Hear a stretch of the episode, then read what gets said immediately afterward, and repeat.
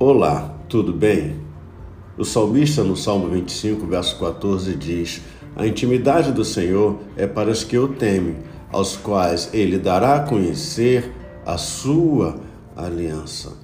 Não há nada mais extraordinário, mais empolgante do que ter intimidade com o Senhor, do que um relacionamento íntimo, profundo com o Senhor. John MacArthur disse: a maior intimidade do cristão com Deus ocorre quando os pensamentos do Senhor substituem os nossos e então mudamos nosso comportamento de acordo com a mente de Cristo.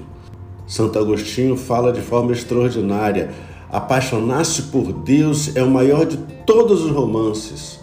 Buscá-lo, a maior aventura. Encontrá-lo, a maior conquista humana. A intimidade com Deus é a experiência mais emocionante, mais surpreendente, mais excitante, mais recompensadora de todas. Que você tenha intimidade com o Senhor. Não deixe de orar e ler a palavra de Deus. Um dia muito abençoado. Pastor Luiz Carlos, da IPB Cabo Frio e Jardim Esperança.